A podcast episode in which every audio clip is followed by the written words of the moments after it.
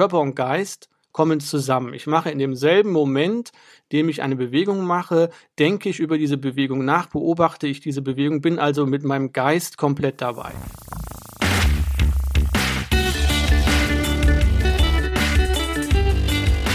Die Heldenstunde, euer Podcast für ein gesundes und bewusstes Leben.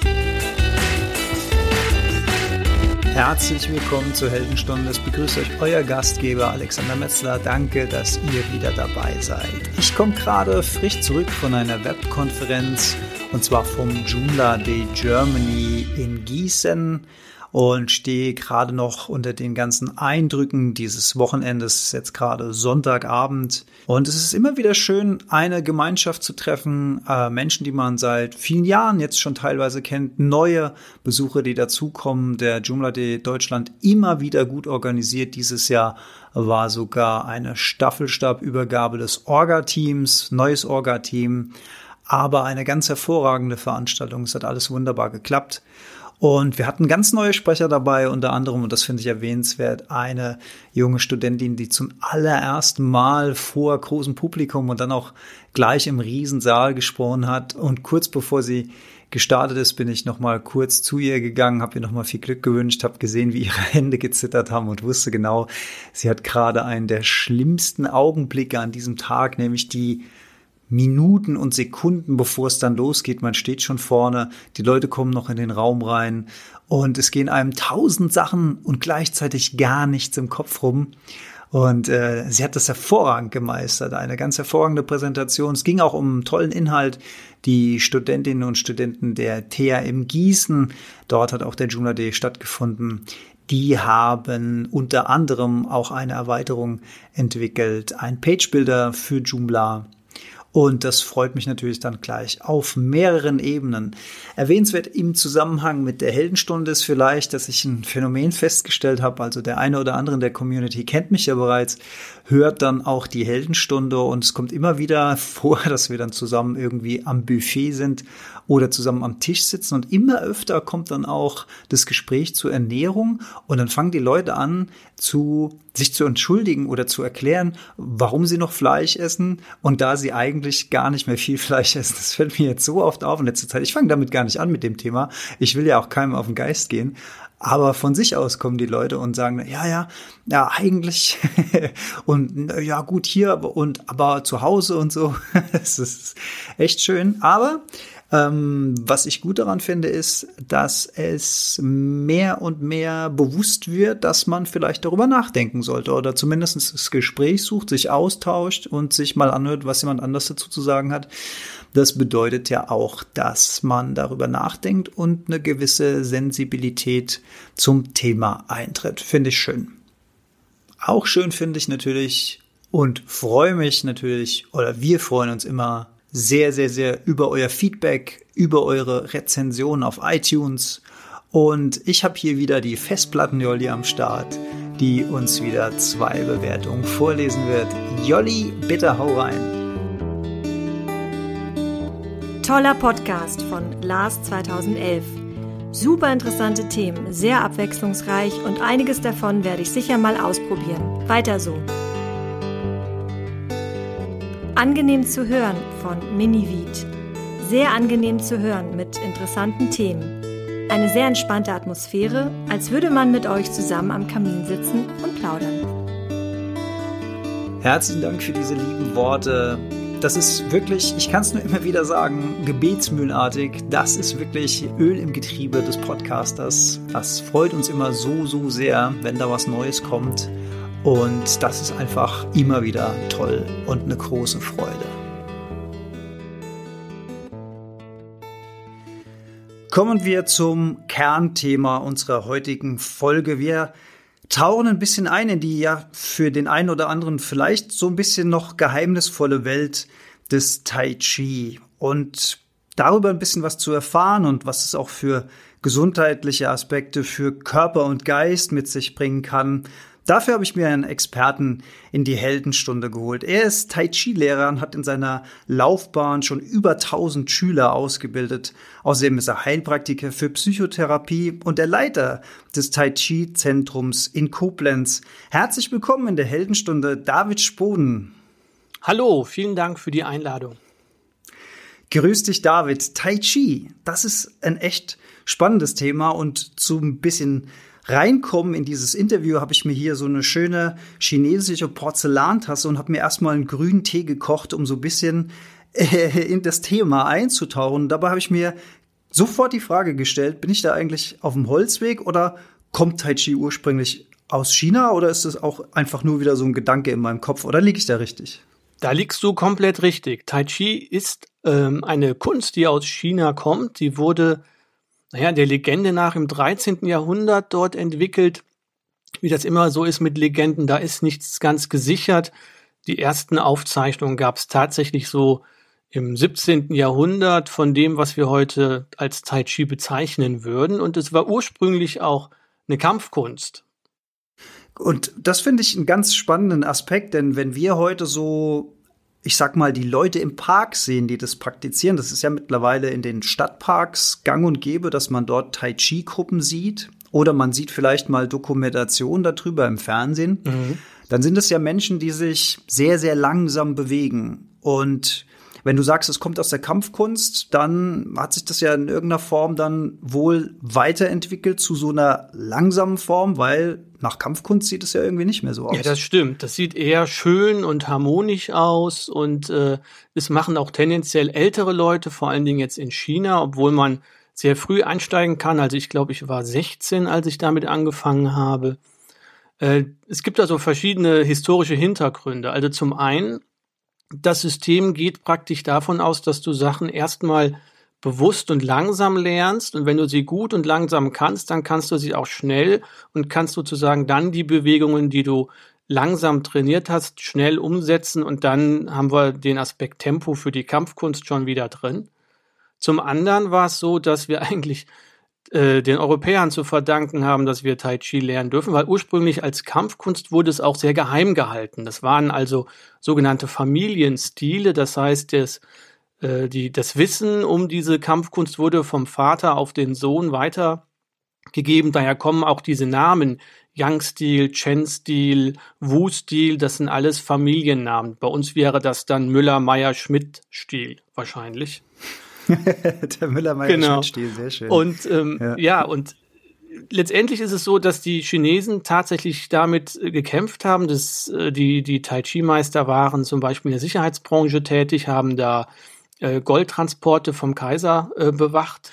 Äh, zur Zeit des Imperialismus haben die Europäer dann den Chinesen verboten, Kampfkunst zu betreiben. Und da sind auch viele Kampfkünste einfach ähm, dann untergegangen und Tai Chi, weil es eben dann doch so langsam war, auch langsame und Gesundheitsaspekte hatte, ist es sozusagen, hat es überlebt und wurde dann nachher mit der Zeit auch öffentlich unterrichtet, auch um diese gekränkte chinesische Seele so ein bisschen wieder ähm, zu fördern und zu motivieren und äh, den Chinesen nochmal etwas aus ihrem Kulturkreis zu geben. Und dann wurde der gesundheitliche Aspekt immer stärker und damit hat es sich dann in der Welt verbreitet.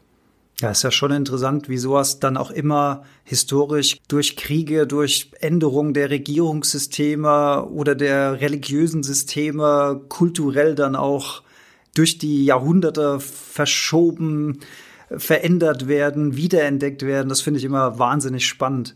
Also ja. wir haben schon, wir haben schon gelernt, Kampfkunst war mal der Ursprung. Es hat irgendwas mit Bewegung zu tun.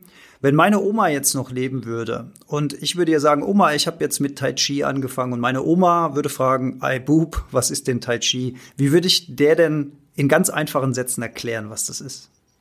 Also da würde man zunächst mal das erklären, was man sieht. Und zwar sind das sehr langsame und sehr komplexe Bewegungen, die man da ausführt. Und die Frage ist jetzt, warum soll das so sein? Nun langsam deswegen, weil, also vielleicht noch mal kurz zurück, Tai Chi ist ein sogenanntes ganzheitliches Verfahren. Das bedeutet, Körper und Geist kommen zusammen. Ich mache in demselben Moment, dem ich eine Bewegung mache, denke ich über diese Bewegung nach, beobachte ich diese Bewegung, bin also mit meinem Geist komplett dabei.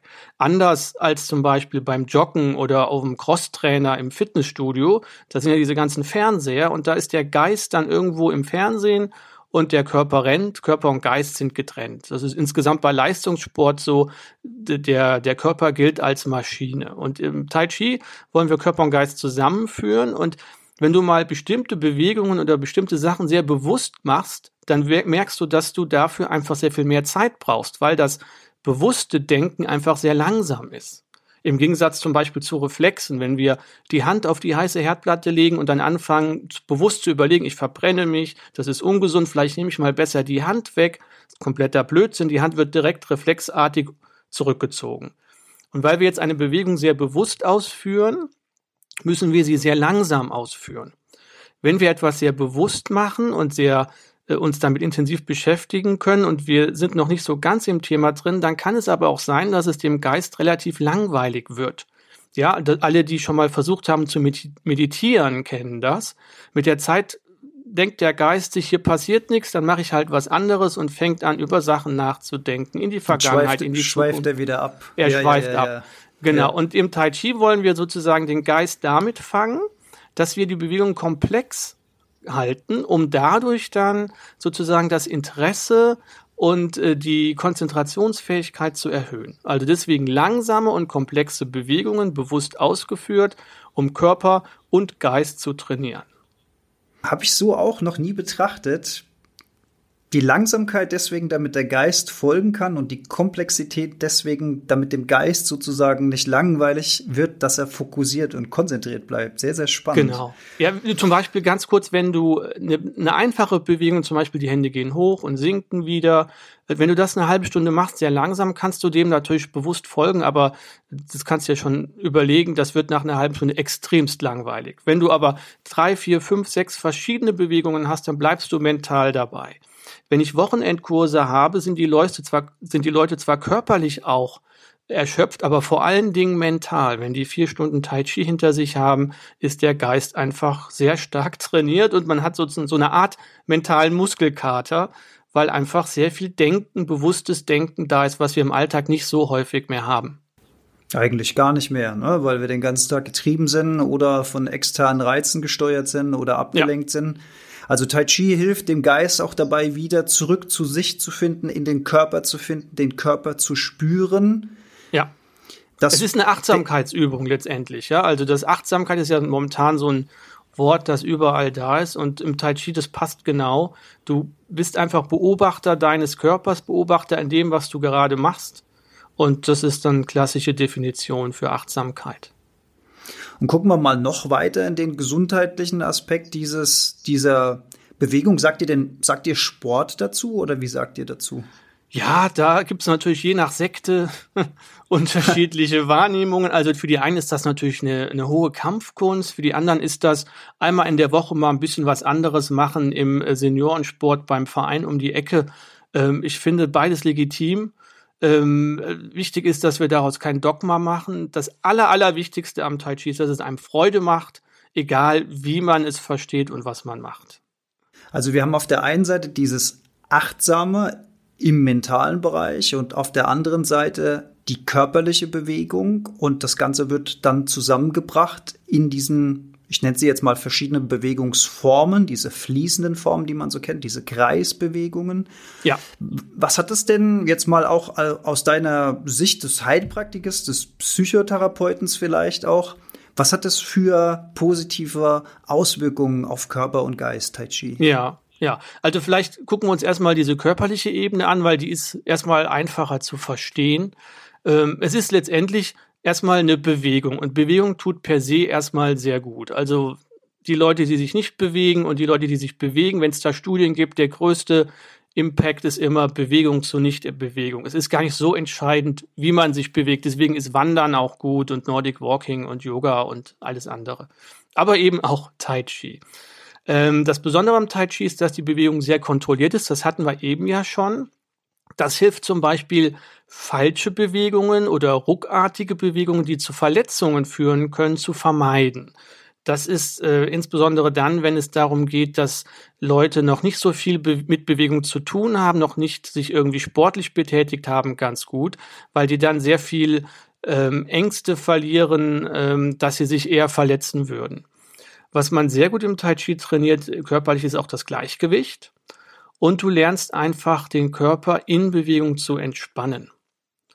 Gleichzeitig korrigierst du deine Haltung, das heißt Rückenschmerzen oder auch Schulter, Nacken, Verspannungen werden weniger, weil du immer mehr darauf achtest, dass du in einer aufrechten Haltung bist und die aufrechteste Haltung ist auch gleichzeitig die entspannteste Haltung interessanterweise. Warum? Weil einfach, wenn du dich vor oder zurückbeugst, eben Muskulatur dich halten muss, damit du nicht umfällst. Und wenn du ganz lotrecht stehst, kannst du dir vorstellen, wie bei, also bei meinem Sohn, der hat so Bauklötze und wenn er die senkrecht übereinander stapelt, dann geht der Turm sehr gut senkrecht hoch. Und wenn er die so ein bisschen versetzt stapelt, dann kippt er schnell um, weil einfach da mehr Kräfte dagegen halten, um dann sozusagen nicht mehr in der Mitte zu sein. Und wenn du wirklich die Wirbelsäule lotrecht aufrichtest, dann bist du praktisch wie dieser lotrechte Turm und brauchst noch weniger Spannung im Rücken, im Oberkörper, um dich zu halten. Und das führt dann einfach ganz klassisch zu einer entspannteren Haltung im Alltag auch. Es gibt Studien dazu, dass es Blutdruck ausgleichend ist, auch nochmal. Ähm, es gibt letztendlich dann auch noch, wenn man ein bisschen weitergeht, ein kleines Krafttraining. Das heißt, die haben früher auch mit Gewichten gearbeitet. Ähm, das ist so ein bisschen das, wie wenn wir heutzutage diese Kettlebells haben. Ja, also sozusagen Tai Chi mit äh, Bällen. Die hatten also wirklich so wie eine Art Medizinball dann auch früher oder so kleinere Bälle, so Qigong-Bälle. Ähm, das gibt es dann auch noch. Ähm, Beweglichkeit, Dehnung letztendlich auch. Ähm, das sind so die körperlichen Elemente. Interessant wird's dann, wenn wir die mentale Ebene uns anschauen. Da hilft es zum einen mal, ähm, die Spannung zu reduzieren dadurch, dass du einfach dadurch, dass du dich die gesamt, gesamte Zeit auf diese Bewegung konzentrieren musst und die auch so komplex ist, hast du gar keine Zeit mehr, dich mit deinem Stress zu beschäftigen. Das heißt, wenn Leute Tai Chi machen in der Stunde, dann sind die in dieser Unterrichtsstunde bei mir genau in dem Tai Chi. Und wenn die vorher Stress und äh, einen blöden Tag hatten, das vergessen die. Und in, durch die Bewegung wird sozusagen das Adrenalin oder diese schlechte Stimmung auch umgewandelt in positive Energie. Zum Beispiel könnte man sagen, Unruhe ist ja eher negativ besetzt. Und wir sagen, Unruhe ist eine Form von Bewegung. Und wenn wir jetzt diese Bewegung leiten in eine Bewegung, die du machen möchtest, die du kontrollierst, die dich dann noch dazu führt, dass du dich langsamer bewegst, weil du sozusagen selbst ruhiger wirst, dann hast du sozusagen diese negative Energie aufgenommen und sie in positive Energie umgewandelt. Und das Interessante führt dann dazu, wenn wir körperliche und mentale Übungen zusammenführen, das gibt dann so einen ganz außergewöhnlichen Trainingseffekt, der äh, sozusagen anders ist als nur meditieren, wo du nur mental arbeitest oder nur joggen, wo du nur körperlich arbeitest, sondern sozusagen das Beste aus beiden Welten dann verbunden. Wenn man so deswegen will. dieser deswegen dieser ganzheitliche Ansatz von Körper und Geist. Ja, ja. genau, richtig. Erinnert mich gleich äh, spontan so ein bisschen auch an Yin und Yang, also diese Zusammenführung der beiden Welten. Hat das philosophisch auch so ein bisschen Hintergrund im Tai Chi? Ja, auf jeden Fall. Also Yin und Yang ist ein Konzept, was ja also zunächst mal ist es ein sehr einfaches Konzept. Das kann man es eigentlich für alles nutzen. Also Yin und Yang recht äh, simpel. Das ist ein Konzept, das auch aus dem Taoismus kommt und der Taoismus ist letztendlich auch die philosophische Grundlage vom Tai Chi. Der Taoist hat, wenn wir es mal jetzt, also ich bin jetzt wirklich kein ähm, Philosoph oder Fachmann in dem Bereich, aber wenn wir es mal so ein bisschen überspitzt sagen, ist ja der Christ, der sucht ja das Paradies, also im Jenseits nach dem Tod. Der Taoist sucht eher die Unsterblichkeit, also das Glück im Diesseits hier, ja. Und äh, um unsterblich zu werden, ist gesund zu bleiben schon mal ein ganz guter Weg, könnte man Gute sagen. Idee. Ja, ja, ganz gut. Deswegen haben die auch, also wir haben so ähm, alte Bücher von äh, Joseph Needham, der hat, ähm, das ist so ein Professor, der ähm, so ein riesengroßes Bände geschrieben hat zu Geschichte Chinas und da gibt's so schöne Abbildungen von so ähm, Töpfen auch, wo die so Unsterblichkeitselixiere gebraut haben. Und äh, der Trick war, weil natürlich, wenn das nicht funktioniert, werden die ja geköpft äh, damals, dass diese Elixiere mehrere hundert Jahre brauen müssen und so konnte niemand überprüfen, ob es funktioniert, so ungefähr.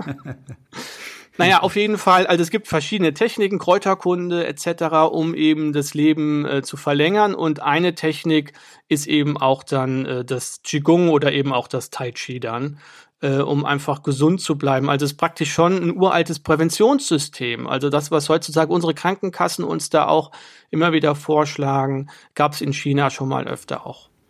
Also auch es aus der trad traditionellen chinesischen Medizin viele viele Elemente da drin. Ne? Genau, ja, ja, genau. Also es gibt in China, ich weiß nicht, ob es genau stimmt, aber so eine Anekdote ist, dass der Arzt in China dann Geld bekommt, wenn der Patient, also wenn der äh, wenn sein Patient gesund ist und nicht, wenn er krank ist. Das ist bei uns ja anders. Gell? Also wenn wir zum Arzt gehen, dann kriegt der Arzt Geld, weil wir krank sind und er macht uns gesund. Und in China wäre es genau umgekehrt. Solange der Mensch gesund bleibt, gibt's Geld. Wenn er krank wird, dann muss der Arzt halt arbeiten. Auch ein interessanter Ansatz. Ja. Würde das komplette Gesundheitssystem bei uns revolutionieren. Ja, so ein bisschen mehr Salutogenese dann, anstatt äh, Pathogenese, gell? Das ist so der, der Unterschied. Oh, die kenne ich, kenn ich jetzt beide nicht, die Begriffe. Kannst du die kurz erklären? Also Pathogenese ist das, wir gucken, was macht krank. Und Salutogenese ist, wir gucken, was bleibt, was erhält mich gesund. Also zum Beispiel ja. Resilienz wäre ja so ein Begriff, der ist vielleicht geläufiger.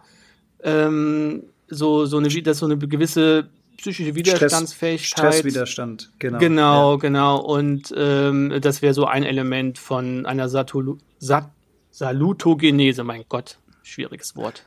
Also vorbeugend, äh, äh, äh da gibt es auch in der Zahnmedizin diesen Begriff, äh, pa nee, äh, dieses Vorbeugende, wie sagt man denn? Ja, ich ähm, müsste mal wieder hingehen. Dann. Ja, ne?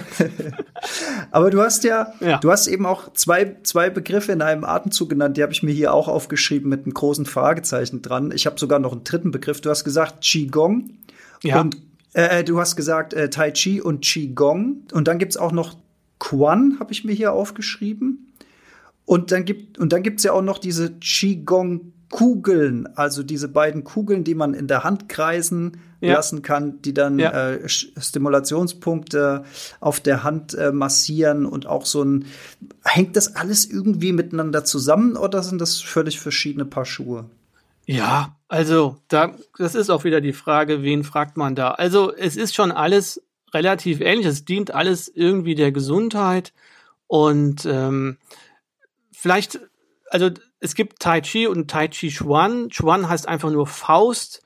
Ähm, man könnte sagen, wenn man von Tai Chi Chuan spricht, dann ist es sozusagen der tendenziell der Kampfkunstaspekt mehr, wobei das auch nicht wirklich stimmt, weil die meistens halt nicht wissen.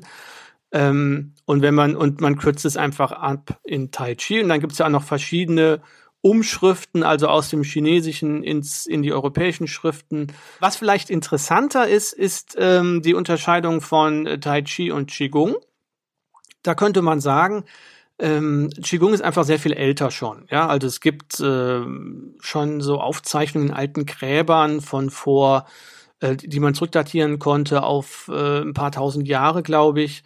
Ähm, es gibt unendlich viele verschiedene Qigong-Übungen mehrere tausend, wenn das so stimmt, was man in der Literatur so liest. Und der Unterschied ist einfach, es sind Einzelübungen. Ja, also du, du machst eine Übung oder machst ein Set von Übungen ähm, sowas wie die fünf Element, äh, die fünf Tibeter zum Beispiel wäre so ein, ein Set von Qigong-Übungen. Oder wir haben auch so ein. Oh, toll. Die habe ich, die habe ich tatsächlich auch schon eine ganze Zeit lang praktiziert, die fünf ja. Tibeter. Das war mir gar nicht klar, dass sie aus dem Qigong Also ich kommen. weiß nicht genau, ob die jetzt speziell aus dem Qigong kommen, aber das wäre, ist so ein sehr bekanntes System von fünf Übungen. Und ähm, äh, so wäre es beim Qigong auch, dass du also Einzelübungen hast, die zu einem Set manchmal zusammengeführt werden. Beim Tai Chi hast du ein zusammen, eine zusammenhängende Form, also du, du, du machst praktisch eine Art Kata wie aus dem Karate. Du bewegst dich also eine gewisse Zeit, fünf Minuten, zehn Minuten, eine halbe Stunde am Stück und machst verschiedene Bewegungen. Das sind alles Angriffs- und Abwehrbewegungen. Und im Qigong sind es hauptsächlich Bewegungen, die eben deine Bewegung und deine Atmung unterstützen. Äh, die Qigong-Übungen waren praktisch schon von vornherein gesundheitsförderlich oder haben die Leute unterstützt, als sie meditiert haben, damit sie nicht eingeschlafen sind, so ein bisschen, um in die Bewegung zu kommen. Und ja, heutzutage wird es eigentlich analog unterrichtet. Das, der Unterschied ist vielleicht noch, dass beim Tai Chi es verschiedene Spielarten gibt, die es beim Qigong nicht gibt. soweit ich das weiß, weil ich, also so gut kenne ich das Qigong auch nicht. Zum Beispiel hast du im Tai Chi Partnerübungen, dass du das also mit einem anderen, mit einem Gegenüber machst. Oder du hast Übungen mit Waffen, mit Schwert, mit Säbel, mit Stock. Ach, und tatsächlich. Das hast du beim Qigong alles nicht. Ja, ist ja eine Kampfkunst und die hatten früher ja auch Waffen. Also, genau. Aber wird es heute auch noch mit Waffen unterrichtet? Also ja. als, als, also, als Spielart sozusagen? Als Spielart, ja. Also damit wirst du dich nicht ähm, verteidigen können. Ist auch gar nicht die Absicht, sondern einfach nochmal, um den Geist nochmal weiter zu nähren. Wenn du jetzt ein paar Jahre Tai Chi machst, dann ist dir die Form schon sehr geläufig und jetzt kannst du sozusagen als weitere Spielart dir einfach mal eine Waffe holen. Da musst du dein Yi, das ist deine Aufmerksamkeit, musst du dann sozusagen von den Fingerspitzen erweitern in den Gegenstand. Du musst aufpassen, wie du dich bewegst. Dein Körperschwerpunkt ist ein anderer, weil natürlich dann noch ein Gewicht am Arm hängt. Deine Bewegungen werden ein bisschen anders sein. Also du trainierst das Ganze nochmal sozusagen mit einem weiteren, in Anführungszeichen, Störfaktor, der Gewicht hat mit dem Schwert, mit dem Säbel, mit dem Stock. Musst ein paar andere Bewegungen auch noch lernen. Ähm, auch als Krafttraining, wenn du das die Waffe entsprechend schwer machst, dann hast du auch so eine Art äh, Hanteltraining letztendlich noch dabei. Aber da gibt es viele verschiedene Facetten, warum man mit einer Waffe noch arbeiten sollte. Könnte. Ja, sehr schön. Ich habe ich hab vorhin deine, deine Worte noch im Kopf, wo du gesagt hast, Rücken, Nacken, Schultern und so weiter. Das klingt ja auch nach einer hervorragenden Bewegungsform zum Ausgleich der heutigen Büroarbeit, die ja viele von uns verrichten. Ne? Mhm. Bewegungsarmut, ein Riesenproblem. Ja für im Gesundheitssektor sozusagen. Also die Leute sitzen viel zu viel, machen kaum was für ihren Rücken. Und auf der anderen Seite sagst du eben diese Achtsamkeit, also äh, Fokus auf den eigenen Geist, auf die Bewegungsformen. Auch das finde ich in unserer Zeit enorm wichtig und spannend, gerade heute Generation Smartphone. Ne? Wir sind den ganzen Tag abgelenkt. Also es klingt für mich eigentlich wirklich nach einer nach einer ganz tollen Empfehlung, gerade für unsere Zeit, dieses alte Wissen wieder zu, zu entdecken für sich und das auch einfach mal auszuprobieren, oder würde ich da falsch Nee, da liegst du komplett richtig. Also das, es gibt auch viele Leute, die genau deswegen zu uns kommen, weil sie sagen, ich, ähm, ich spüre meinen Körper nicht mehr. Ich mache zwar viel, also die Hände machen ja jede Menge im Moment. Die erklären was, die telefonieren, die zeigen irgendwas. Das heißt, die Hände sind immer aktiv und der Rest des Körpers wird vergessen. Ja, die tippen auch noch. Hm. Und ähm, jetzt wollen wir sozusagen wieder zurück in den gesamten Körper, in die Mitte des Körpers, können wir sogar sagen räumlich, also zwischen oben und unten, rechts und links, vorne und hinten so, ist ungefähr im Beckenbereich unterhalb des Bauchnabels mittendrin. Und jetzt wollen wir da wieder unsere Mitte finden und von dort aus sozusagen den Körper neu organisieren und dadurch eben viele äh, Bewegungs- und Haltungsschäden korrigieren und den ganzen Körper mitnehmen in Bewegung. Der ist zwar irgendwie immer dabei, wenn ich irgendwo hinkomme, aber mein Körper spüre ich im Alltag ja eher nicht. Also wann spüre ich meinen Körper, wenn irgendwas nicht klappt? Ja, wenn ich mich geschnitten habe, wenn ich Rückenschmerzen habe, aber mal den Körper zu spüren, wenn er gesund ist sozusagen, das ist ja eine ganz, ganz neue Erfahrung. Und äh, wir haben, also ich, ich leite die Schule zusammen mit Markus, der ist ähm, Psychologe und arbeitet in der Klinik. Und der macht dann natürlich auch Tai Chi. Und wenn wir so den Körper spüren, spüren wir zum Beispiel so ein Kribbeln in den Händen. Da gibt es so verschiedene Übungen. Und äh, stellenweise wird dann äh, von Patienten gesagt, ah, das ist aber unangenehm, weil das so fremd ist, dass man plötzlich seinen Körper spürt, seine Hände spürt. Während im Tai Chi die Schüler wollen das, weil die sagen, ah, jetzt, jetzt bin ich ganz im Hier und Jetzt, weil wir haben sozusagen als den Körper als direktes Feedback-System. Ich kann, wenn ich Tai Chi laufe, merke ich direkt, ob ich wirklich bei der Sache bin ob ich konzentriert bin oder nicht, weil wenn ich konzentriert und entspannt bin, dann spüre ich dieses Kribbeln. Könnt jetzt sagen, das wäre vielleicht das Qi, was so äh, überall auch in diesem Bereich so äh, genannt wird. Und also die diese Energie, Energie, genau, was auch mhm. immer das ist, mhm. könnte man eine eigene Sendung machen, müssen wir nicht. Ähm, Können wir machen. Das ist ein spannendes sehr spannendes Thema, Thema sehr kontrovers ja. auch. Ähm, Und mhm. aber wenn ich das spüre in, in, den Händen, dann bin ich einmal sehr entspannt, weil ich äh, diesen, das ist ja Blutfluss, was ich da steigere, äh, weil ich sozusagen das Blut dann wirklich bis in die Fingerspitzen fließen kann. Und ich spüre das auch. Das heißt, ich bin sehr konzentriert. Das heißt, ich bin körperlich sehr entspannt und gleichzeitig mental sehr konzentriert und wach. Und das ist ein Zustand, der ist sehr, sehr fremd manchmal, weil entweder schlafen wir abends vom Fernseher ein, wenn wir entspannen, oder wir sind tagsüber angespannt, damit wir ja auch unser Tagwerk hinbekommen. Und sozusagen körperlich und mental das mal so ein bisschen umzudrehen, das ist eine ganz witzige Erfahrung und bringt dann für viele auch neue Kraft für ihren Alltag, wenn sie regelmäßig Tai Chi machen. Hm, jetzt habe ich mit dir natürlich auch jemand, der als Heilpraktiker für Psychotherapie da einen gewissen Background hat. Du hast doch gerade deinen Partner erwähnt, der in dem Bereich auch arbeitet. Jetzt werfen wir mal einen Blick so auf die Volkskrankheiten, ähm, Depression, Müdigkeit, Schlafprobleme. Das sind ja Themen, die immer weiter um sich greifen und viele, viele Menschen davon betroffen sind. Kann auch da diese Bewegungsform was leisten? Ja, auf jeden Fall. Also natürlich ähm, wollen wir uns da keine Wunder erwarten, sondern das ist immer eine Unterstützung.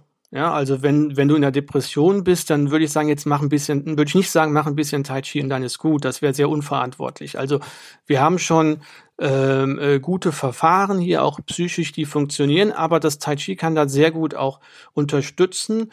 Ähm, in vielen Kliniken wird es ja mittlerweile schon eingesetzt, neben autogenem Training und äh, progressiver Muskelrelaxation, also PMR ähm, ich finde, das Besondere am Tai Chi ist, dass du das in Kontakt und in Handlung machen kannst. Was meine ich damit? Wenn du autogenes Training machst oder eine Fantasiereise, dann bist du in einem Zustand, der ist nicht sehr alltagsnah. Also wann liegt man schon rum und hat die Augen zu? So im Alltag. Äh, eher selten. Ja, eigentlich nur innerhalb von der Therapieform genau. oder man macht eben freiwillig. Ja, oder man, man schläft ja, gerade, genau. gell? Das, das geht dann auch noch. Ähm, und im Tai Chi versuchst du die Entspannung dadurch hinzukriegen, dass du stehst, du stehst oder bewegst dich sogar, hast die Augen offen, bist in einer Handlung, also du tust etwas und während du etwas tust, willst du gleichzeitig die Entspanntheit behalten und den Körper wahrnehmen. Also die Entspannung unter Handlung bei offenen Augen in Tätigkeit, das ist das Besondere, was wir am Tai Chi üben, was erstmal sehr viel schwerer ist. Ja, also eine Fantasiereise da zu entspannen ist sehr viel einfacher, aber den Transfer in den Alltag zu übertragen wird da schwerer. Im Tai Chi ist sozusagen die erste Übung schwerer, überhaupt da mal reinzukommen. Das ist auch erstmal Stress, weil es neue Bewegungen sind und die komisch aussehen und man das noch gar nicht so ganz kann. Aber dann später ist der Transfer in den Alltag viel einfacher. Ich stehe zum Beispiel, wenn wir äh, ähm, äh, irgendwie im, im im Freundeskreis sind und es, das Gespräch ist nicht so ganz so interessant, dann gehe ich so ein bisschen in die Knie, verlagere so ein bisschen und dann meint meine Freundin direkt, hör auf. Ich so, was los? Hör auf, du trainierst gerade. Ich so, ja, und? Es ist doch kein, weil, also man kann, während man im Kontakt mit anderen ist, super trainieren. Oder letztens war ich in, äh, in der U-Bahn, dann habe ich mich dahingestellt und Gleichgewicht trainiert, also ohne Festhalten da rumzustehen und so weiter. Also das ist ein, ein super Trainingsgerät. Ich habe das mache das mach ich übrigens auch ja. immer, ne? In U-Bahn, in Bussen oder so. Ich versuche immer, mich nicht festzuhalten und schaukel da genau. ein bisschen rum. Natürlich so, dass ich immer, immer so eine Säule greifen kann, wenn es denn notwendig ist. Aber das finde ich auch super. Ja, ja. Ja, ja machst du schon Tai Chi letztendlich, gell? Das ist ein super Training dafür. Bus Tai Chi. Ja. Aber ich habe zum Beispiel auch ähm, in der Klinik unterrichtet für Mitarbeiter und da waren äh, OP-Schwestern und die stehen ja manchmal mit ihren ähm, Anzügen da, ähm, wegen den Röntgenstrahlen, mit diesen schweren Schutzanzügen da stundenlang im OP und die können dann auch ein paar Übungen machen ähm, im OP, um einfach den Rücken noch mal ein bisschen zu mobilisieren und sich zu bewegen. Oder bei Konzerten haben mir das einige gesagt, wenn die stundenlang da vor der Bühne stehen, dass sie da ein paar Übungen machen. Das sieht man nicht, ja. Also das ist jetzt nicht so, dass sie dann anfangen, sich da komisch zu bewegen, sondern das sind sehr kleine, feine Bewegungen, die Achtsamkeit in den Körper bringen ähm, und das reicht dann schon. Auch gerade diese diese Bewegungsformen kann ich mir vorstellen für jemand, der jetzt da noch gar keine Berührungspunkte hatte. Das wirkt ja auch erstmal so ein bisschen seltsam, wenn man an so einer Gruppe im Park zum Beispiel vorbeiläuft und die stehen dann da äh, so ganz langsam und man fragt sich, was machen die da? Wie nimmt man denn jemand, der interessiert ist daran, da so ein bisschen die Berührungsangst im wahrsten Sinne des Wortes? Wie geht ihr denn damit an, äh, um? Ja, wir, äh, das ist einfach ein Training bei uns. Also die Leute, die zu uns erstmal kommen, die gehen natürlich nicht schon raus und manche vielleicht schon, aber die wenigsten. Also die kommen einmal in der Woche und äh, haben dann ihre Tai Chi Stunde und merken mit der Zeit, dass zum Beispiel, wenn sie wegen Rücken kommen, der Rücken besser ist oder die Rückenschmerzen weg sind. Äh, vielleicht merken sie, das dauert immer ein bisschen länger, wenn sie sonst unruhig sind oder unter Stress, dass sie da auch ein bisschen runterfahren können mit Tai Chi. Ihr, ihr, meistens wird das, äh, diese, diese Sachen werden übers Umfeld eher äh, zurückgemeldet, dass dann, ich, letztens haben meine Kollegen gesagt, ich wäre jetzt irgendwie viel ruhiger bei Besprechungen. Ich weiß auch nicht, was jetzt neu ist. Ja, hast halt ein bisschen Tai Chi trainiert, scheint zu funktionieren. Und ähm, dann, also das, was du gerade ansprichst, das nenne ich Stressimpfung. Das ist das Besondere am Tai Chi dass du unter Stress eben versuchst, in Handlung zu bleiben und entspannt zu werden, weil der Stress, den wir haben, der ist ja da. Und manchmal ist der Stress ja auch, wenn es zum Beispiel ist, was weiß ich, man hat eine Familie und dann man hat einen Job, den man eigentlich mag und das wird mal einfach stressig. Das ist ja so. Dann kann man jetzt nicht sagen, ich bringe jetzt die Kinder mal ins Heim, äh, damit ich mehr Ruhe habe oder so oder ich kündige meinen Job. Das ist ja Blödsinn, das ist ja sozusagen aus der Welt. Das heißt, der Stress ist da und jetzt ist die Frage, wie gehe ich mit dem Stress, der da ist, um? Und wenn ich dann lerne, zum Beispiel draußen Tai Chi zu machen, obwohl Leute gucken, das mich stresst und die vielleicht sogar was sagen. Und ich lerne dadurch, dass ich weiter mich bewege, ich mich entspannen kann in dieser stressigen Situation. Dann kann ich auch viel besser im Alltag in einer stressigen Situation sozusagen rein körperlich mehr entspannen. Also es geht hauptsächlich erstmal um eine körperliche Entspanntheit, dass die Schultern sinken, ich ein bisschen aufrechter stehe, die Atmung bleibt ruhig, der Puls geht nicht so schnell wieder hoch. Und dadurch, dass ich körperlich entspannter bin, und das nennen wir eben Stressimpfung, das ist ein bisschen wie Maslow, ähm, der Körper merkt, oh, hier gibt Stress, muss ich mal entspannen. Und dann überträgt sich das auch, weil das ja natürlich ein ganzheitliches System ist, auf den Geist. Das heißt, zunächst mal trainieren wir körperlich im Stress ruhiger zu werden, die körperlichen Symptome sozusagen zu reduzieren und das überträgt sich dann auch auf den Geist. Also dieses Scheuklappendenken und so weiter. Das wird dann mit der Zeit auch weniger. Woher kommt das? Aus der Kampfkunst. Es gibt vermutlich keine stressigere Situation für einen Menschen als der Kampf auf Leben und Tod, dann noch mit irgendwelchen Äxten, also jetzt nicht mit, mit so modernen Waffen. Und äh, wenn man es schafft, in so einer Situation wie diese, in diesen Filmen immer diese Meister ruhig und gelassen zu sein, ja, und das dann in den Alltag zu übertragen, das ist natürlich dann die höchste Kunst. Das kann ich nur absolut bestätigen. Ich habe während meiner Wirtschaftsschulzeit mal an einem Tai Chi Arbeitskurs teilgenommen. Da sind wir zweimal in der Woche morgens, ich glaube, eine Dreiviertelstunde war es dann auch, ähm, in ein grünes Waldstück gegangen zum Tai Chi praktizieren. Und wie du sagst, am Anfang geht es erstmal nur so um die Bewegung, irgendwann kommt dann der Geist dazu. Und was ich dann nach einiger Zeit äh, ist es mir so wie die Schuppen von den Augen gefallen. Da war ich dann äh, Stunden später, also spät am Nachmittag, in einer sehr, sehr stressigen Verkehrssituation gewesen und habe auf einmal gemerkt, ey, krass, ich bin ja total ruhig. Und diese Bilder von den Bäumen, die um uns rumstanden und diese fließende Bewegung, die, die kam wie so ein Schnipsen in, in meinen Kopf rein und haben mich direkt aus dieser Situation rausgeholt. Und ich war völlig relaxed. Und da habe ich zum ersten Mal gemerkt, was für einen krassen Einfluss das hat auf das Alltagsleben, jetzt mal jenseits von der eigentlichen Übungsstunde, wo du es tatsächlich praktizierst, was das dann für einen krassen Impact hat auf den Rest vom Tag. Das fand ich schon sehr, sehr, sehr bemerkenswert, muss ich sagen. Ja, das ist es. Und das finde ich halt eben auch das besonders äh, Schöne, wenn Leute das von sich berichten. Also ich kann das ja hier ganz toll erzählen, ähm, aber ich bin auch jedes Mal wieder neu erstaunt. Das ist ja für mich auch noch so eine Blackbox. Äh, wie das so genau funktioniert, weiß ich auch nicht, aber ich weiß, dass es funktioniert. Und äh, mhm. wie man es trainieren muss, dass es wirklich äh, für die Leute ein, ein super Effekt ist. Und Tai Chi, also nach der Erfahrung damals muss ich sagen, Tai Chi wäre so eine der ersten Wahlen von denjenigen Dingen, die ich machen würde, wenn ich jetzt mich wieder was was Neues machen würde. Ich habe jetzt gerade mit Yoga angefangen. Auch gut. Äh, das wäre vielleicht auch noch mal interessant, da mal eine Parallele zu ziehen, weil da geht es ja auch viel um Bewegung. Es geht um ähm, geistigen und meditativen Zustand. Es geht darum, den, den Körper geschmeidig zu halten. Das ist ja auch eine ganzheitliche Sache. Siehst du da Parallelen oder wo würdest du da auch so die hauptsächlichen Unterschiede sehen zwischen Tai Chi und Yoga? Ähm, also ich würde sagen, dass also zunächst mal historisch gesehen ist äh, Yoga ja kommt ja aus Indien mhm. ähm, und Tai Chi eben aus China, aber man man kann sagen, dass viele Künste in Indien entstanden sind, dann nach China gegangen sind und letztendlich geht's dann nach Japan. Ja, also dies, das ist sozusagen immer dieser, dieser Dreischritt, Kampfkünste, äh, philosophische Systeme, Religionen und so weiter. Buddhismus zum Beispiel auch. Wir haben bei uns auch Yoga-Kurse und äh, ich denke, das ist für viele Leute auch nochmal eine ganz gute Sache, die sich nicht so viel mit äh, mental nochmal ähm, beschäftigen wollen, weil dies, das ja einzelne Asanas, also einzelne Positionen und Stellungen sind, die man sicherlich auch noch immer weiter vertiefen kann, aber irgendwann hat man die dann drauf. Es gibt da wahrscheinlich auch sehr viele, aber es gibt ja auch immer so wie den Morgengruß dann so bestimmte äh, Abfolgen.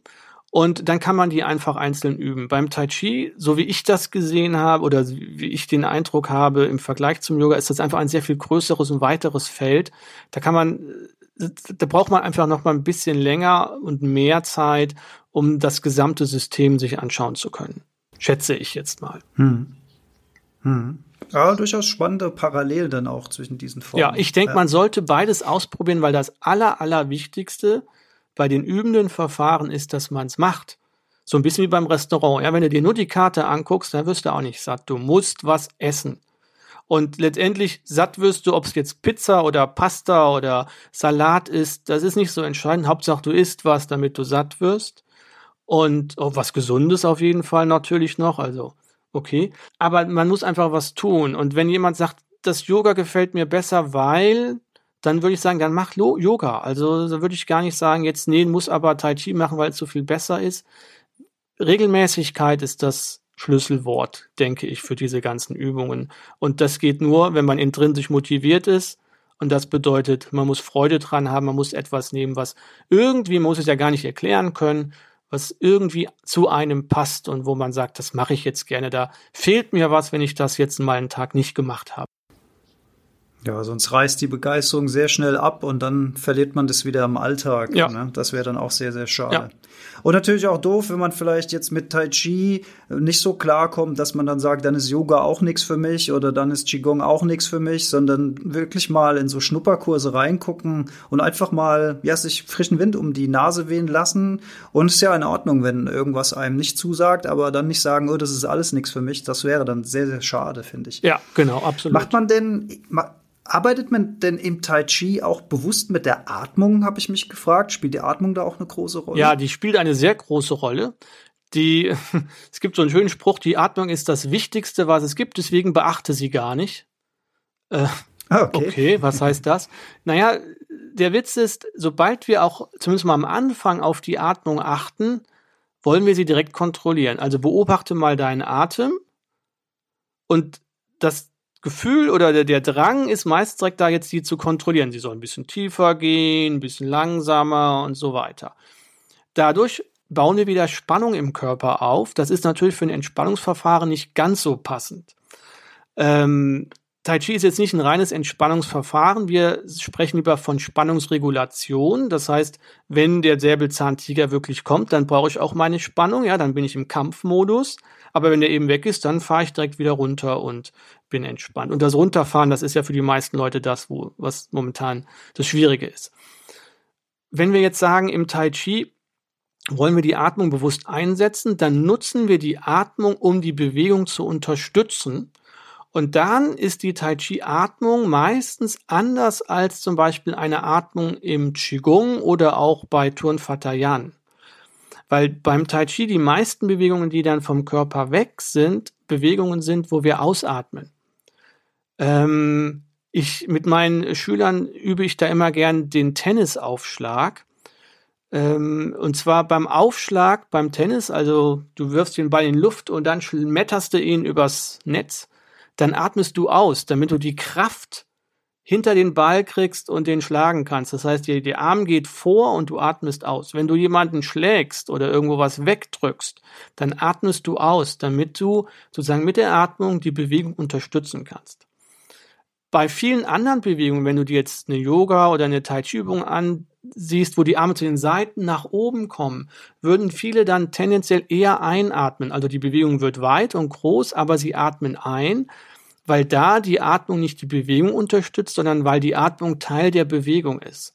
Und so gibt es für, für ähnliche Bewegungen Ein- oder Ausatemideen, je nachdem, was man gerade trainiert. Ich habe mir hier noch ähm, Immunsystem-Fragezeichen auf meinem äh, Zettel geschrieben, weil ich habe auch mal, ich meine irgendwo mal gelesen zu haben, dass Tai Chi auch das Immunsystem aktivieren würde. Kennst du da irgendwelche Zusammenhänge? Bestimmt gibt es da äh, Studien zu. Wir haben auf unserer Homepage so mal versucht, so möglichst alle Studien, äh, die es so gibt, mal zusammenzufassen. Ähm, wiederum könnte das natürlich sein, dass es unterstützend wirkt. Ich weiß noch, dass du mal eine Sendung hattest, wo du ähm, erkrankt warst und dann erklärt hast, äh, mal ähm, spazieren gehen ist eine gute Sache, um das Immunsystem dann wieder nach vorne zu bringen und warme Tees und sowas. Und so würde ich sagen, kann Tai Chi da in, in ähnlicher Art und Weise auch helfen, also in Bewegung kommen, äh, insgesamt den Körper stärken. Also ähm, ich werde relativ selten äh, krank. Jetzt durch meinen Sohn vielleicht wieder ein bisschen mehr, weil der viel reinschleppt dann vom Kindergarten. Oh, das ist ja immer das äh, Allerschlimmste, die Kindergartenschläger. Ja, genau. Ja, genau. Da sind schon so manche ähm, Gesundheitssysteme dran gescheitert am Kindergarten. Absolut. ja, also meins auch. Ist einfach so, das äh, ja, brauchen wir auch nicht dann äh, zu verschweigen. Das ist halt so, aber ich merke schon, dass ich insgesamt durch, durch Tai Chi gesünder bin und sehr wenig zum Arzt gehen muss aber das ist wiederum so ein allgemein unterstützender Effekt, der wahrscheinlich sich nicht nur aufs Tai Chi reduzieren lässt, sondern bei vielen Sachen ist. Aber ich denke über das Tai Chi sehr viel, weil wenn du Tai Chi machst, achtest du insgesamt mehr auf den Körper, weil mhm. du immer wieder neu, auch im Alltag, so ein paar Sekunden mal nach, nach innen schaust, die Haltung korrigierst, guckst, geht's mir gerade gut, also so ein, so, so, so ein bisschen Selbstwirksamkeit spüren, so ein bisschen Selbstfürsorge auch ähm, das gehört da rein und das wird sich auch dann da auswirken, schätze ich. Ich denke, ich denke, genau das ist es, glaube ich, auch. Also der Körper liebt ja einfach, wenn er Aufmerksamkeit kriegt abseits von diesen Formen, die wir jetzt besprochen haben, geben wir unserem Körper meiner Meinung nach viel zu wenig Aufmerksamkeit, spüren viel ja. zu wenig rein. Und durch dieses Spüren, sei es jetzt durch Tai Chi, sei es Yoga oder das Spazierengehen, wo du eben erwähnt warst, war, glaube ich, die Waldbaden-Folge, wo ich das gesagt habe. Also dieses, ah, genau, genau, also ja. dieses Rausgehen, dieses Naturspüren, sich wieder ein bisschen erden und einfach mal in sich reinspüren. Das, das ist halt auch so ein Problem, dass unsere ganzen Sinne nach außen gerichtet sind, immer nur in die Außenwelt, ne, und dass wir uns eigentlich bewusst nach innen wenden müssen. Und das, glaube ich, passiert im Tai Chi nämlich auch sehr, sehr schön durch diese Bewegungsformen dass dadurch ja. eben auch das Immunsystem getriggert wird, dass die ganzen Systeme aktiviert werden, dadurch, dass sie wieder ein bisschen Aufmerksamkeit bekommen. Das ist, glaube ich, ein nicht zu unterschätzender Faktor. Ja, ja, ja, ja. Also jetzt, wo du es sagst, glaube ich, ist es bei mir so, wenn ich merke, dass da was im Anflug ist, das kriege ich relativ früh mit mittlerweile. Also, äh, und dann steuere ich schon frühzeitig dagegen, dass ich sozusagen ein bisschen ruhiger mache, jetzt erstmal einen Tee trinke, ähm, mal gucke, dass ich mich ordentlich anziehe und so weiter, nicht gerade in den Zug stelle, also in, in, den, in den Luftzug und so weiter. Also ich glaube, das sind so Sachen, die aber dann auch passieren, ähm, ohne dass ich es aufs Tai Chi zurückführe, aber eben, wie du sagst, die, der Blick von außen nach innen, das ist eine ganz typische Haltung fürs Tai Chi. Und das ist so ein weites Feld, was du da wahrnimmst, weil reden wir mal über, gerade kurz noch mal über Haltung. Ich, ich habe eine Fehlhaltung. Ich spüre, ich werde vom Lehrer korrigiert, korrigiere meine Fehlhaltung. Dadurch, dass ich die Fehlhaltung korrigiere, brauche ich weniger Spannung. Weniger Spannung erlaubt mir dann wieder mehr zu spüren. Jetzt spüre ich die Fehlhaltung noch intensiver, weil ich mehr spüre, nicht weil sie größer ist. Jetzt korrigiere ich mich noch mehr, kann wieder mehr entspannen, spüre wieder mehr. Das ist ein, ein, ein System, eine, eine, eine Spirale, die immer weitergeht. Das heißt, die Wahrnehmung wird besser, die Körperhaltung wird besser, die Wahrnehmung wird wieder tiefer, die Körperhaltung wird tiefer und selbst ich, wo ich das jetzt schon fast nee, mehr als 20 Jahre, ich weiß gar nicht, 91 habe ich angefangen, vergessen zu rechnen. Ähm, also auch ich erlebe immer wieder sagen, ach, guck mal hier, Das habe ich aber noch nie gemacht. Das, das ist aber ganz neu. Also es ist ein unendlich weites Feld an Möglichkeiten, wenn man mal nach innen blickt. Das ist faszinierend. Mir ist jetzt ja. auch der Begriff eingefallen, den wir vor 20 Minuten beim Zahnarzt gesucht haben, nämlich die Prophylaxe. Also Prophylaxe, also, ja. Das Vorbeugende sozusagen. Und das passt ja hier auch wie die Tai Chi Quang, also wie die Faust aufs Auge sozusagen. Äh, ja. Also vorbeugen, dieses Spüren, oder ist vielleicht was.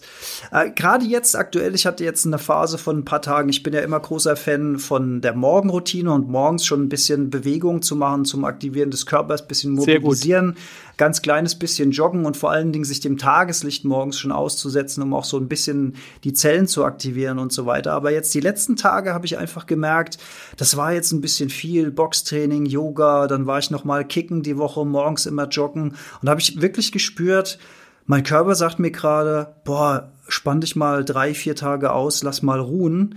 Das ist gerade ein bisschen viel für dich. Und das habe ich auch gemacht. Jetzt habe ich mich am Wochenende mal richtig schön erholt, habe viel in der Hängematte gelegen, habe gelesen, habe bisschen Gartenarbeit gemacht und äh, jetzt habe ich auch wieder das Gefühl, dass die Energie langsam dazukommt. Also ich will damit sagen, auch nicht äh, dogmatisch irgendwelchen Formen folgen, sondern auch dieses, dieses Reinhören auch immer so ein bisschen anpassen. Ich glaube über das Tai Chi, das ist, glaube ich, wirklich eine Sache. Oder unterschätze ich das vielleicht auch? Wie, wie groß ist denn die körperliche Anstrengung beim Tai Chi? Weil wenn ich jetzt so von außen, ich habe es jetzt auch so in Erinnerung, mm, mm, jetzt, wenn ich es jetzt mal mit Boxen vergleichen würde, würde ich den, den körperlichen Energieaufwand doch als eher gering einschätzen. Aber das war ja auch nur mal so reinschnuppern in, in Form von einer Arbeitsgruppe. Wie würdest du das, die körperliche Belastung in Anführungszeichen durch, durch Tai Chi einschätzen? Das kommt darauf an, wie viel du da machen willst. Also es gibt, äh, traditionell gesehen gibt es drei äh, Höhen. Es gibt einmal die Kranichform, die Tigerform und die Schlangenform. Und äh, die Schlangenform bedeutet, dass der Oberschenkel die ganze Zeit waagerecht ist. Das ist schon sehr anstrengend und äh, eigentlich waagerecht, also im, im, im 90-Grad-Winkel zur Wade oder wie, also so in der äh, Also horizontal. Du könntest ein, ein, deine Teetasse darauf abstellen. Ach, auf dem Oberschenkel. Ich ja. das hier gerade mal. Nein, nein, nein, mach das nicht. Du musst ja wieder rauskommen nach Reise. Jetzt hat ja David den Alex da kaputt gemacht. Nee, ähm, ähm, also das, das, oder das heißt manchmal, also es gibt so klassisch, das nennt sich dann äh, je nach Meister Snake-Style-Form oder sowas. Ähm, also das heißt, man kann da sehr intensiv trainieren. Das Wudang Tai Chi, das ist so, wenn man da mal im Internet guckt, das ist schon sehr akrobatisch. Da ähm, ähm, das ist also fast schon wie, wie Leistungsturnen und so weiter von, von der körperlichen Sache. Und du kannst auch im Tai Chi, wir haben das mal äh, probiert, wir haben ja diese so Pulsgurte gehabt und so, äh, auch ein Cardio-Training draus machen. Also du kannst ein Krafttraining draus machen über die Gewichte, das hatten wir schon. Du kannst ein Cardio-Training draus machen, indem du die Form zum Beispiel länger, schneller läufst, indem du dann, also wir, eine normale Form dauert bei uns, wenn du die komplette Form läufst, eine halbe Stunde. Dann kannst du die mal ein bisschen schneller laufen, dann dauert die zehn Minuten, dann packst packst du mal sechs Formen hintereinander, dann bist du eine Stunde unterwegs und dann äh, bist du komplett am Ende. Das ist so, weil das einmal körperlich sehr anstrengend ist, aber auch mental. In welcher Form bin ich gerade, an welcher Stelle? Also das ist, äh, kannst du sehr herausfordernd trainieren. Ähm, und gerade die, die Meister, die trainieren das immer noch so, weil die müssen natürlich ihren Familienstil da auch noch halten und müssen da ähm, eben Leistung bringen. Und äh, da ist wirklich man sieht so, das, das nennt man so eine Art innere Alchemie, wie, wie deren Körper wirklich sehr trainiert sind und äh, ähm, Ausdauer als auch kraftmäßig da richtig äh, Power dahinter ist. Also das kannst du trainieren, äh, wenn du möchtest. Bei uns ist es ja eher als Entspannungsverfahren genutzt und dann ist es natürlich nicht ganz so anstrengend, das ist ganz klar. Aber wenn du einfach nur mal deine Bewegung zehn, zehn Zentimeter tiefer gestaltest, dann hast du schon ein ganz anderes Training. Und wenn ich so manche Schüler mal neu in ihre Position reinrichte, da sieht man von außen kaum was. Es ist kaum sichtbar, aber die denken, um Gottes Willen, mir brennt der Oberschenkel, ich kann so keine zehn Sekunden stehen. Also machbar ist das schon. Hm, du hast ja auch am Anfang erwähnt, dass viele Senioren diese Bewegungsform ausführen. Ich habe jetzt auch gerade so ein bisschen an ähm, schwergewichtige Leute oder die adipösen Leute gedacht. Wäre mhm. für die so eine Bewegungsform auch empfehlenswert? Ja, das ist witzig, weil ich hatte vor ein paar Tagen ähm, mit einer Kollegin von mir, die äh, ähm, Adipösitas-Patienten äh, berät, äh, genau darüber äh, gesprochen in einem Interview. Ähm, und der Vorteil für die Leute ist einmal, äh, dass die Bewegungen ja sehr langsam und kontrolliert sind, sie also dann auch gar nicht so viel hektische und schnelle Bewegungen machen müssen, weil die also insgesamt nicht so sportlich sind und auch aufpassen müssen, dass der gesamte Körper jetzt nicht in irgendwelche extremen Situationen reinkommt, wo man dann plötzlich stoppen muss und das Knie sich verdreht und so weiter. Also für die Gruppe ist das sicherlich sehr gut. Und sie kommen halt eben schon auch in Bewegung rein. Also wenn das, das reine Wandern zum Beispiel zu langweilig ist oder Joggen oder Spazieren gehen oder noch zu anstrengend, dann geht das über Tai Chi sicherlich ganz gut. Und in eurer Schule, also wenn man da, ihr habt ja eine eigene Schule in Koblenz, wo ja. ihr trainiert und wo ihr unterrichtet, könnte ich mir da jetzt auch verschiedene Level an Trainings vorstellen? Also wenn ich jetzt jemand bin, der so gar keinen sportlichen Hintergrund hat, dass man da, ich sag jetzt mal, in die langsame Bewegungsgruppe kommt. Oder wenn ich sage, okay, ähm, ich bin sportlich gut drauf, ich würde da gerne auch so ein bisschen Cardio mit, da, äh, mit da, damit verbinden. Also gibt es da verschiedene Kurse, die ihr anbietet, oder sind das dann auch verschiedene Schulen, wo man dann hingehen müsste? Also wir bieten schon verschiedene Kurse an. In der Regel ist es so, dass die meisten Leute erstmal damit anfangen, die Choreografie der Form zu lernen und das ist sehr komplex und deswegen sind sie das erste oder die ersten zwei Jahre erstmal da gut aufgehoben und das sind auch langsame Bewegungen. Und ähm, Leute, die sonst Cardio-Training auch machen, die nutzen das tendenziell eher nochmal zum Ausgleich. Also ich habe ganz viele Schüler, die zum Beispiel ähm, Radfahren oder joggen und dann in der Pause dann, also mittendrin einfach mal auf eine Wiese gehen und ein paar, paar Tai Chi-Bewegungen machen und dann mit ihrem normalen Training weiter vorangehen. Also die, die nutzen es eher so. Wenn wir dann fortgeschrittenere Schüler haben, also sagen wir mal fünf bis zehn Jahre Tai Chi, dann äh, kann es sein, dass die dann auch noch mal in diese andere Richtungen dann gehen. Äh, wir haben aber jetzt keine speziellen Gruppen dafür, weil das Training wird dann schon immer individueller für jeden Einzelnen. Genau. Ja. Da gibt es jetzt keine Gruppe ja auch, für. Ja. Das ist ja aber auch toll, dass man das dann auch individuell anpassen kann. Ich habe, ja. ich weiß also aus meiner eigenen Erfahrung damals aus der schon zitierten Arbeitsgruppe noch, dass auch es hat einfach was Majestätisches, wenn man diese Form ausführt in einer Gruppe. Das ja. gibt einfach so eine Gesamtstimmung und Gruppendynamik in irgendeiner Form. Jetzt hat aber ja heutzutage, du hast schon gesagt, Stress, Kinder, man ist sehr, sehr eingebunden. Es hatte nicht jeder Zeit, leider äh, regelmäßig äh, so eine Schule zu besuchen. Du hast mir erzählt, du hast äh, über das Problem lange nachgedacht und bietest da jetzt auch eine Lösung an. Wie könnte die aussehen? Ja, also das kommt so ein bisschen äh, daher, wir haben immer wieder Gespräche gehabt mit Leuten, die sich für Tai Chi interessiert haben und haben genau das gesagt, was du gesagt hast. Also ist, ich würde es gern machen, aber ich habe einen Job, wo ich viel unterwegs bin. Ich kann nicht einen regelmäßigen Termin in der Woche zu euch kommen.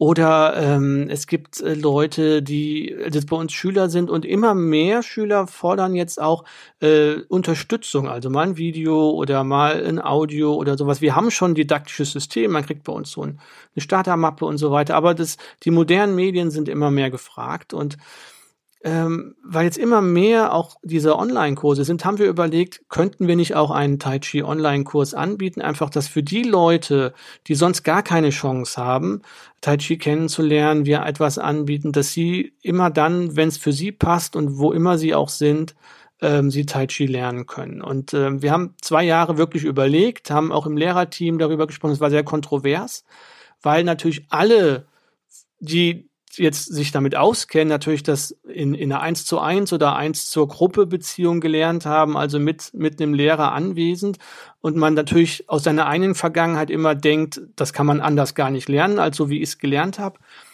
Ähm, und ich bin ungefähr jetzt seit einem guten Jahr sicher, dass das auch online geht und äh, biete da deswegen jetzt einen, einen Tai Chi Online-Kurs an. Das ist jetzt kein klassisches ähm, äh, einfach so eine Videoserie, sondern das ist schon eine betreute Gruppe. Also wir, wir starten gemeinsam als Gruppe, aber eben an verschiedenen Standorten. Es gibt Videos und Audios auch und äh, PDF-Dokumente, die das vertiefen. Und es gibt eben eine Gruppe, die sich austauscht über Facebook äh, und Webinare, wo wir eben dann auch nochmal Feedback und Rückmeldung geben können uns gegenseitig, aber eben auch nochmal die Bewegung kontrollieren können, dass da keiner Angst haben muss, dass er was falsch macht. Und da bin ich jetzt sehr aufgeregt, weil das jetzt sozusagen am 3. Oktober geht's da los in der Gruppe. Und ähm, wir, das ist so ein Pilot, um jetzt sozusagen das mal in Echtzeit zu testen. Wir haben schon so ein bisschen im kleinen Rahmen getestet, das ging ganz gut. Und äh, ich bin sehr gespannt, ob das ein Weg ist. Ich denke, das ist ein Weg, um einen guten Einstieg zu kriegen ins Tai Chi und die Begeisterung und für sich ein paar Übungen zu machen, einfach um in ein regelmäßiges Training zu kommen. Um da eben auch am Ball zu bleiben, wenn man nicht die Chance hat vor Ort, würde ich natürlich immer empfehlen, vor Ort in eine Gruppe zu gehen, ja. wegen dieser Gruppendynamik. Oder ja. auch mal, ihr geht ja auch viel raus. Ich habe äh, Bilder auf eurer Webseite gesehen, wo ihr in so einer Parkanlage steht. Genau. Also das war damals von mir auch äh, noch in Erinnerung, wenn man das natürlich in einer schönen Umgebung mit Bäumen macht, in frischer Luft, Sonne vielleicht scheint, dann kommt da natürlich noch mal eine Ebene dazu. Aber die, man kann sein iPad oder sein, sein Tablet oder was auch immer natürlich auch mit raus in den Garten nehmen. Ja. Und den Videokurs draußen machen, sagt ja keiner, dass der drin gemacht werden muss. Ja. Also wenn du eine Gruppe hast vor Ort oder dann geh ruhig dahin und schau dir das da an und mach da mit. Also das finde ich äh, finde ich auch super. Und wenn du eben keine Chance hast, so einen regelmäßigen Termin, dann kannst du überlegen, ob so ein Online so eine Online-Variante vielleicht was für dich ist. Genau. Also ich kann es wirklich nur aufgrund meiner Erfahrung von damals empfehlen, das mal auszuprobieren. Das hat einen echt immensen Einfluss auf das Alltagsleben, auf die eigene Entspannung, auf die geistige Klarheit auch, obwohl man ja denkt, es sind erstmal nur in Anführungszeichen körperliche Übungen, aber es ist wirklich dieses ganzheitliche Konzept, was mich an Tai Chi wirklich fasziniert hat. David, jetzt haben wir auch schon fast wieder eine Stunde gequasselt, wir beide. Ich fand's hochspannend. Äh, Koblenz ist ja gar nicht so weit weg. Wenn ich bei euch in der Ecke bin, wäre es mir eine Freude, mal vorbeizuschauen. Vielleicht ja, sehr gerne. kann man dann die eine oder andere Form, kann ich mich vielleicht noch dran erinnern, mit diesem Abstreifen und diesem Bogenschützen war es, glaube ich. Ja, und, ja. Äh, diese, diese, diese fließenden Formen, die dann ineinander kreisen. Also ich glaube, ich habe noch ein bisschen was im Kopf, äh, wie es war. Du kannst ja dann mal einen Blick drauf werfen und kannst mich hier mal korrigieren im Oberschenkel und hier mal im Rücken und ein bisschen gerade rücken. Das wäre schon toll. ja, sehr gerne. Ich freue mich, wenn du kommst. Ist immer eine Tasse Tee da für dich. Ach, das klingt doch fantastisch. Dann danke ich dir vielmals für die Zeit, die du dir genommen hast. Und ich hoffe, wir haben diesen Tai Chi Spirit ein bisschen in die Welt tragen können. Und der eine oder andere ist mal motiviert, das mal auszuprobieren. Ist wirklich eine tolle Sache. Ja, das auf jeden Fall. Also ausprobieren und ähm, dann testen und dann weißt du ja auch, ob es was für dich ist oder nicht. Ich vielleicht noch ganz kurz am Ende nicht nach dem ersten Mal aufgeben. Also momentan ist ja so heutzutage die ähm, Devise so Quick Wins, ja. Also wenn es nicht direkt was hilft, wenn die App nicht direkt verstanden wird, dann wird sie wieder vom Handy gelöscht. Ähm, wenn du 40 Jahre lang dich falsch bewegt hast, dann geht das nicht in zwei Wochen wieder rückgängig und es ist alles perfekt, sondern gib den Leuten, die dich da unterrichten, egal was du machst, auch Yoga oder Boxen oder was auch immer, gib den Leuten wirklich mal eine Chance, drei, vier Monate dabei zu bleiben und mal durchzuhalten. Und dann siehst du, ob Veränderungen funktionieren oder ob es was ist, was dir entspricht oder eben nicht. Und wer vielleicht auch im Raum Koblenz die Heldenstunde hört, ich werde die Webseite und den Online-Kurs auch nochmal hier in den Shownotes verlinken. Willst du die URL gerade nochmal sagen, David? Ähm, das ist ganz einfach. Das ist äh, Tai, T-A-I, minus Chi, C-H-I, minus Chuan, C-H-U-A-N.com. Oder Google. oder googeln und eure, eure Schule ist. Das ist unsere Schule. Genau, unsere genau. Schule ist in Koblenz und der Online-Kurs natürlich äh, weltweit im Internet. David, vielen herzlichen Dank für die Zeit, die du dir genommen hast und ich hoffe, wir begegnen uns mal persönlich. Ja, ich würde mich sehr freuen und ich danke dir für die Einladung. Hat mir sehr viel Spaß gemacht. War mein äh, erstes richtiges Interview. War ganz aufgeregt, aber äh, ich glaube, äh, es war gut. Das hat man dir nicht angehört. Das heißt, die, die geistige Ruhe vom Tai Chi hat da auch gewirkt, auf jeden Fall. Ja, zum, zum Glück siehst du mich nicht. Ich bin die ganze Zeit hier irgendwelche Übungen am Machen, damit ich beruhigt bleibe. Siehst du, bleiben wir auch schön geschmeidig beim Podcasten. Sehr schön. Genau. David, mach's gut. Ich wünsche dir noch einen schönen sonnigen Tag. Ja, danke dir auch. Tschüss. Ja, das war Tai Chi mit David Spoden. Vielen Dank nochmal. Ich musste zurückdenken an die 80er und 90er, die Filme mit Jean-Claude Van Damme oder die Ninja-Filme, wo sich die Krieger auch fokussiert haben mit langsamen Bewegungen vor der Schlacht. Am 21. September startete David einen Ausprobierkurs online. Das könnt ihr euch mal anschauen und Tai Chi für euch selbst ausprobieren. Vielen Dank fürs Zuhören. Bis zum nächsten Mal. Ciao.